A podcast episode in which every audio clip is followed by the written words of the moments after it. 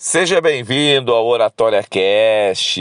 É um prazer estar com você para mais um programa, mais um episódio. E hoje é o último da série de perfil de convencimento, onde nós abordamos alguns perfis comportamentais, onde identificamos os pontos fortes, os pontos fracos de cada comportamento e assim melhorar a sua comunicação e habilidade de convencimento.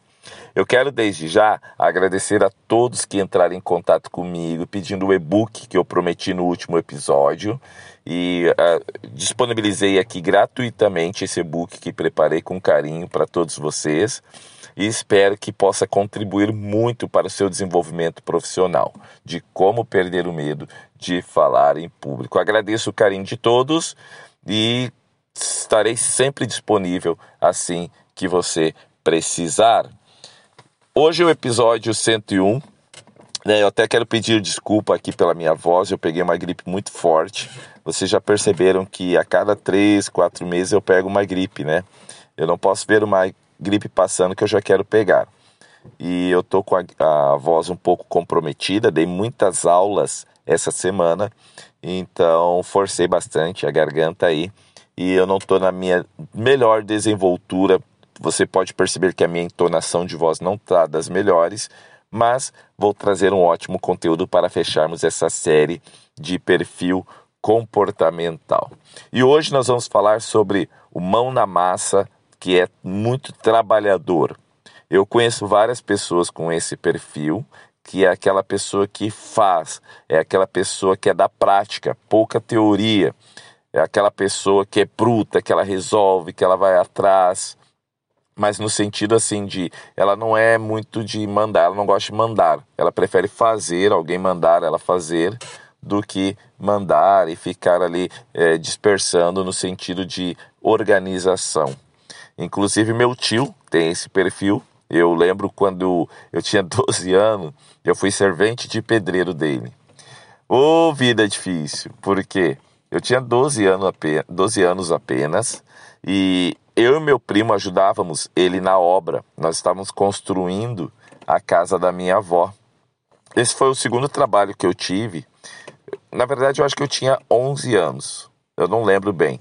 Mas o primeiro eu fui demitido um, depois de uma semana, que eu era servente de pedreiro é, de um irmão da igreja. E depois de uma semana trabalhando com ele, ele, ele foi até a minha casa e falou para o meu pai assim: Seu Jorge, Dona Clarice, o Israel acho que é melhor trabalhar com vendendo rapadura na rua, vendendo algum produto assim na rua, porque trabalhar com serviços pesados, ele não aguenta não. Ele não aguenta, ele não tem estrutura para isso. Desde pequeno, sempre fui muito magrinho, sempre fui miudinho, sem estrutura, força corporal e e aí ele falou desse sentido, né? Que eu não aguentava, não. E eu lembro até hoje, eu carregando aqueles baldes de cimentos, eu sofria, carregando tijolo, cortava meus dedos, tudo. Não é para mim, não é para mim. Mas enfim, fui demitido de, desse trabalho do irmão da igreja. Aí, depois o meu tio foi reformar a casa da minha avó e ele ele precisava de alguém para ajudar. Então ele chamou eu e meu primo. E era engraçado, né? Era mais atrapalhado do que ajudar ele na obra realmente. Mas eu lembro muito bem que meu tio, ele tem muito esse perfil mão na massa. Ele não fica planejando teoria e ele já a pessoa que chama ele para uma obra explica para ele o que precisa, mais ou menos ele já vai lá e faz. E ele é dedicado, ele chega cedo, ele fica até o final, ele trabalha muitas vezes sozinho, é, sem auxiliar. Ele é mão na massa bruta mesmo. E, e, e quando a gente estava construindo a casa da minha avó, isso quando eu tinha 11, 12 anos, eu lembro que ele era o primeiro a chegar na obra, tá? A gente chegava sempre depois dele, sete horas da manhã ele já estava lá na obra. E no horário do almoço era o que me dava mais raiva. Por quê? Ele só ia almoçar a hora, a hora que minha avó falava, ó, oh, tá pronto o almoço. Né, a, hora, a hora que minha avó chamava, ele ia almoçar somente nesse horário. Não importava se estava sol, se estava chuva, se estava frio, calor, ele só parava a hora que era chamado. E eu lembro que nós almoçávamos ali na mesa, todo mundo junto, né, todo mundo ali, é, eu, meu primo, meu tio, vó, eu vou, E assim que ele terminava de comer, dava um minutinho ali só, ele espalitava o dente ali um pouquinho, já voltava a trabalhar. E eu falava, tio, você não pode é, tem que esperar a comida descer um pouco, olha o sol e tudo mais. Na verdade, eu queria ficar descansando, né? E meu tio já voltava para a obra. Ele não perdia tempo ali descansando, esperando a comida baixar, assistindo um pouco de televisão. Não, ele era direto. E eu lembro que eu ficava muito bravo com isso, que eu queria descansar, eu queria ficar de boa, eu queria ficar ali tranquilo. Mas não, tinha que ir lá ajudar o meu tio. Sofria bastante com isso. Mas enfim, ele é típico trabalhador mão na massa, né? E a pessoa com esse perfil, é, esse perfil predominante, ela é dedicada, trabalhadora, disponível e obtém melhores resultados quando pode fazer trabalhos que requeram muita prática e pouca teoria. As características mais marcantes são: ela é muito dedicada, costuma fazer longas jornadas de trabalho, não desperdiça tempo, parece nunca se cansar tem boa resistência física, é prestativa, prefere fazer a mandar e gosta mais da prática do que da teoria.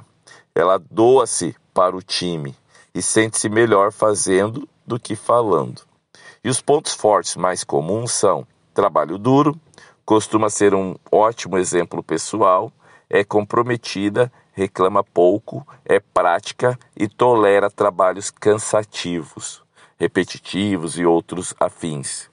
Os pontos fracos mais comuns pode, pode parecer desinformada, né? pode parecer aquela pessoa que está aquém do que está acontecendo no mundo, pode passar a imagem de fazer apenas trabalhos operacionais, né? porque ela é muito bruta para isso, ela faz realmente, tem iniciativa e tem acabativa, e pode negligenciar às vezes a vida pessoal, porque essa pessoa trabalha demais.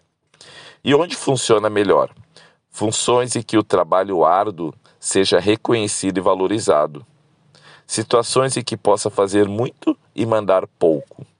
Ambientes onde seu, seu esforço sirva de exemplo. Funções que exijam pouca teoria. E trabalhos em que não precisa falar muito. E como que esse tipo de perfil pode convencer os demais. Vamos a algumas sugestões. Mostre que é uma pessoa trabalhadora. Deixe claro que você entrega o combinado.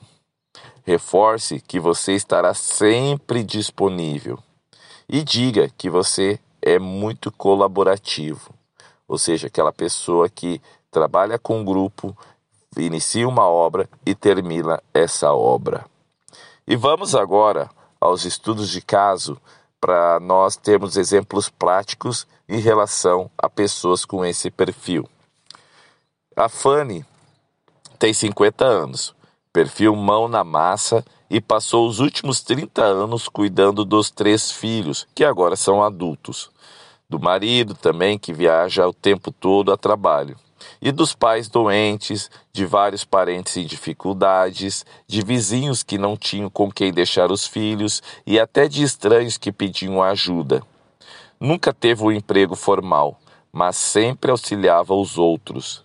Finalmente, agora tem bastante tempo livre e seu sonho é trabalhar formalmente. O problema é que não tem formação acadêmica tão pouco experiência em empresas e não sabe por onde começar. O que fazer? O que, que a Fanny deve fazer? Algumas sugestões a ela. Sinta orgulho, pois sua história de vida vale mais do que um currículo tradicional.